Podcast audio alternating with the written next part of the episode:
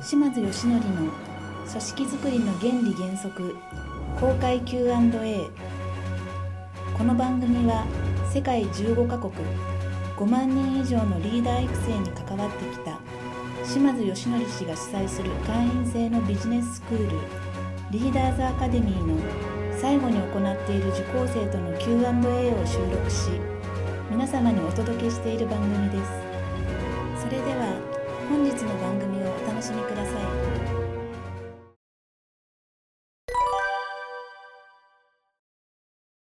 そのえっと、さっき講義の中で、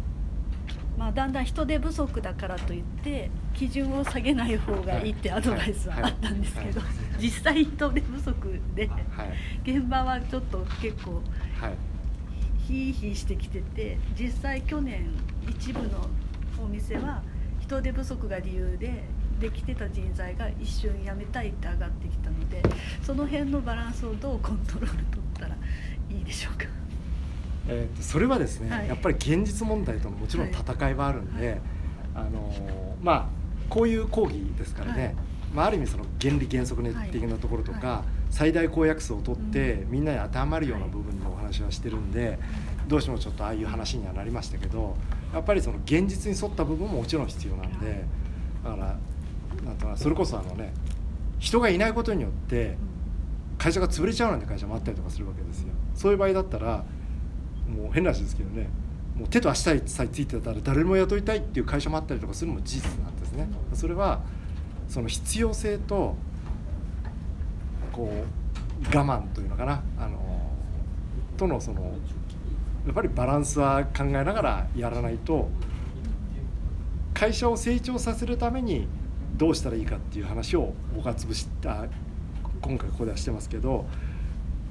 あの会社が潰れてしまったら何の意味もないんでそこはやっぱり現実問題といろいろ調整をしながら前に進めていただいた方がいいと思いますね。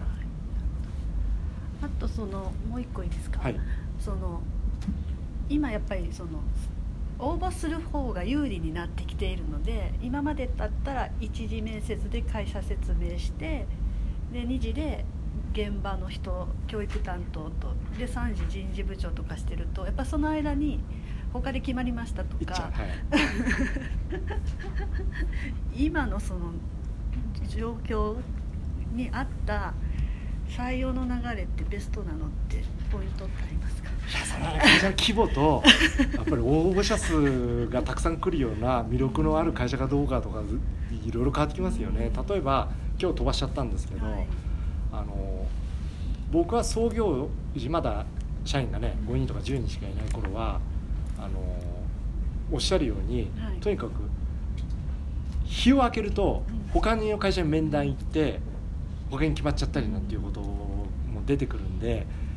できるだけ早くうちが返事をして「ああ決まったからここでいいや」っていうふうに言ってもらえるようにとにかく早く返事をするっていう工夫をしてたんですね。で、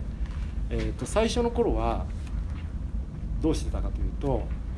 えーまずあの応募がありますよね。そしたら面談に来てもらうんですね。で、えー、僕は一番信じてるのは自分の見極める目なんですね。でも逆に自分一番信じてないのも自分の見極める目なんですよ。だから主観と客観っていうものをすごい大切にしてたんで、えー、自分が面談をしてこれ主観ですね。で客観は本当はねあのたくさん応募が来るような会社だったら別の人間面接させるとかそういうことをしたかったんですけどとにかく僕は短期で決めたかったっていうのがあるんでもういきなり面接最初の面接から僕は面談をやってそれで面談をやったその日に適正試験も受けて帰ってもらうっていうふうにしてたんですよ。その前までは面談に来てもらって判断してまた適正試験に来てもらって適正試験で判断してまた面談やるとかいうことであの相手の都合とこっちの都合が合わなかったりすると2週間も3週間巻いたりとかしたことがあったんでとはいかにこう短くするかってことでもうその日のうちにやっちゃうっていうことでもうあの来る前から、えー、面談と適正試験があるんで合計3時間ぐらいは準備をして来る来てくださいっていうふうに最初にお願いをしてそれで来てもらってで最初に面談をしてでえー、っと適正試験を受けてもらうんですけどで次の面談の人はえーと、面談を受けてる間に適正試験を受けてもらうとか、まあ、その辺のまあ回転を作ってで、えー、面談して適正試験を受けてもらってで、えー、面談の僕のけ自分なりの結果が持ってるわけですよね。で適正試験の結果も翌日とかに来るわけですよ。で僕の面接の印象と結果とその適正試験の結果が一致してたら僕はもう採用出してました。早い時は翌日採用です。じゃあ結構スピードは大事って大事です大事です。特にちっちゃい会社はやっぱりあの決まったからここでいいやっていうふうに思ってくれる人も結構いるんで会社の魅力さアピールできてればですね。就職活動する方が面倒くさかったりするんで。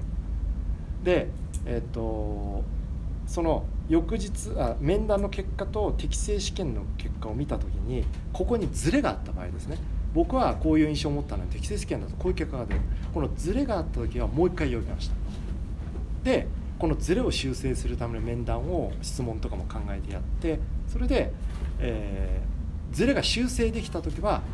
採用してました、はい、でもズレが修正できなかったら不採用してました。わ、かりました。ありがとうございます、はい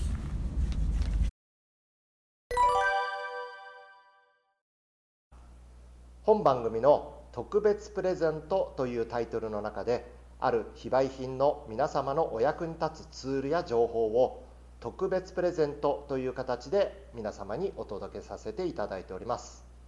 是非ダウンロードしていただきお使いいただけたらと思います。それではまた次回の番組もお楽しみください。